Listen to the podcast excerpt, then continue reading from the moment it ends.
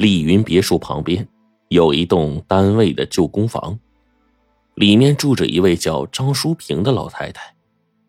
张老太今年六十多，自从老伴去世之后，她一个人也是过得清闲。几个月前，张老太的儿子吴东举债数百万，投资啊做笔大生意，可是呢，生意没做成，连车房子都被银行收走了，债主天天上门讨债，吴东被逼无奈，只得一狠心，把不到八岁的儿子呀送到张老太太那儿，然后带着老婆跑到外地躲债去了。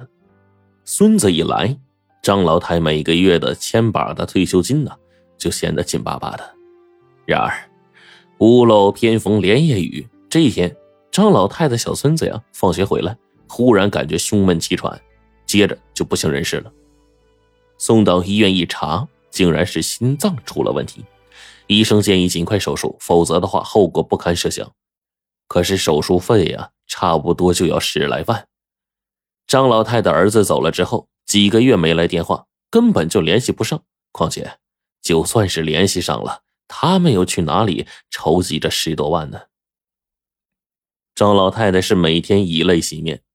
这天上午，雨过天晴，张老太太安顿好了小孙子，拿着受潮的被子呀，就去院子里晒了。听到有人叫他，张老太一看，是她的邻居刘桂芬。他身边呀还有两个中年妇女，院子里摆了一张麻将桌，看样子三缺一。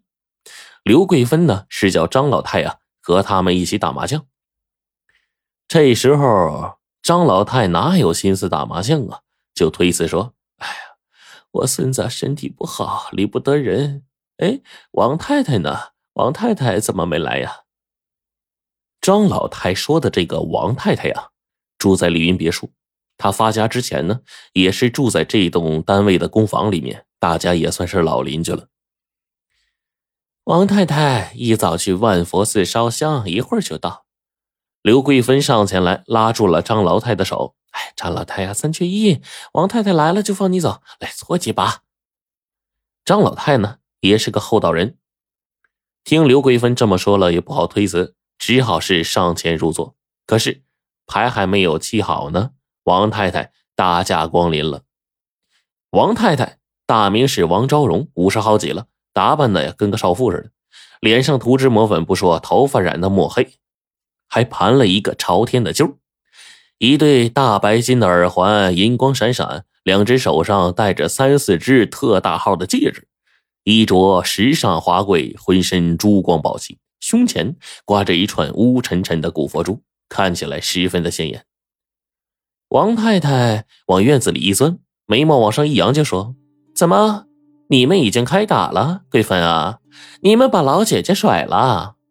没等刘桂芬说话呢，张老太呀慌忙起身：“ 我就暂时凑数的，你们玩，你们玩啊！”王太太也不客气，一屁股就坐下了，有意无意的就把挂在胸前的这个佛珠啊往桌子上磕了一下，发出啪的一声脆响。刘桂芬瞧了一眼。惊讶的说：“王太太，你这串佛珠啊，是在万佛寺求的吧？”王太太呀，脸上露出一丝得意，说：“哼，烧了几百炷的香，差点没把腿给跑断了，把头给磕肿了。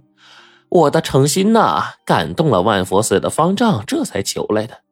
这串乌木佛珠在万佛寺传几百年了。”有历代高僧的法力，挂在身上百病不生；放在家中啊，家和万事兴。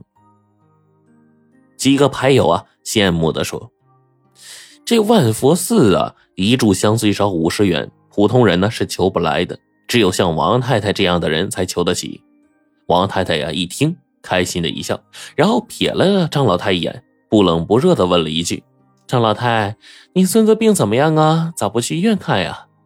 张老太呀，也不知怎么回答，只得是苦苦的叹了口气。就在张老太叹着气啊，准备回家的时候，一个瘦高个的男的闯进了院子里，粗声粗气的说：“张淑平是不是住这儿啊？”张淑平，几个打麻将的女人先是一愣，然后又反应过来，张淑平不就是张老太吗？几个女人抬头望去，齐刷刷的吓了一跳。只见。这个中年男人是又高又瘦，面色蜡黄，颧骨高耸，长着一对阴旧的三角眼，一条刀疤从眼角滑到了下巴，穿着黑衣黑裤，挂着一个大粗的金链子，就差脸上写着“黑社会”仨字了。刀疤脸见几个女人也不吭声，眼皮一翻，一对三角眼呐，凶光毕露。没听我说的话吗？张淑平住不住这儿？几个女人不由打了个寒颤呢，没敢吱声啊。王太太抢着一指张老太，然后说：“他他就是张淑平。”刀疤脸把头一转，看了张老太一眼，冷冷的说：“你就是张淑平啊！”张老太吓得双腿一软，差点没摔倒在地上。看这架势啊，张老太心里明白。这个刀疤脸十有八九是来讨债的。张老太鼓起勇气就问：“你你你有什么事儿吗？”刀疤脸说：“你住几楼啊？我往屋里说话。”张老太呀站着没动，一脸警觉的说：“我我我又不认识你，那跟你有啥好说的？”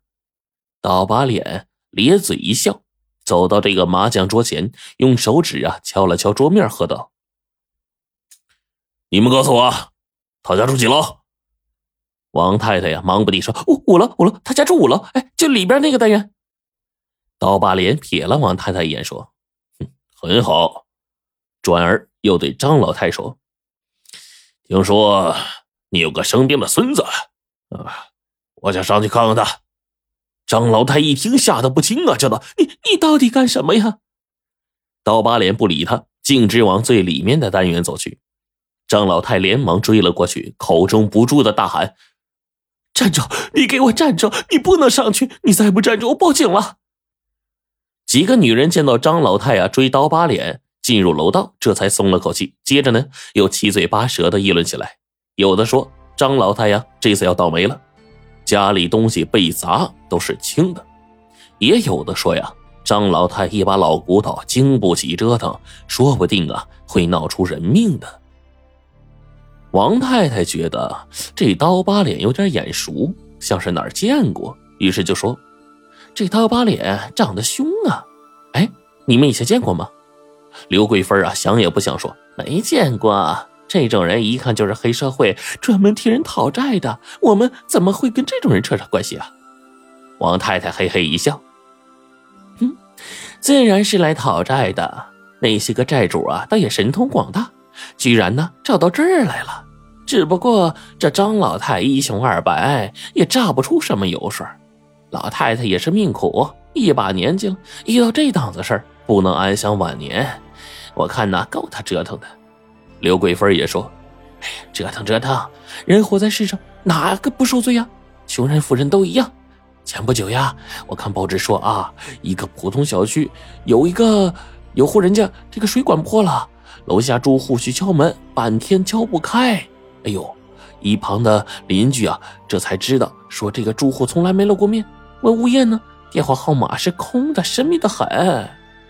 楼下呀，请来消防员从窗户进去，关上了水阀。哎，然后好心的邻居啊，把泡在水里几个纸箱搬到桌子上，结果呢，纸箱底下呀都破坏了，一扎扎白云大钞哗啦啦的掉哟。邻居呀，连忙报警。没几天呢，查清楚了，这个户主啊是个商人，专干损人利己的事儿。哎呦，那钱那个多哟！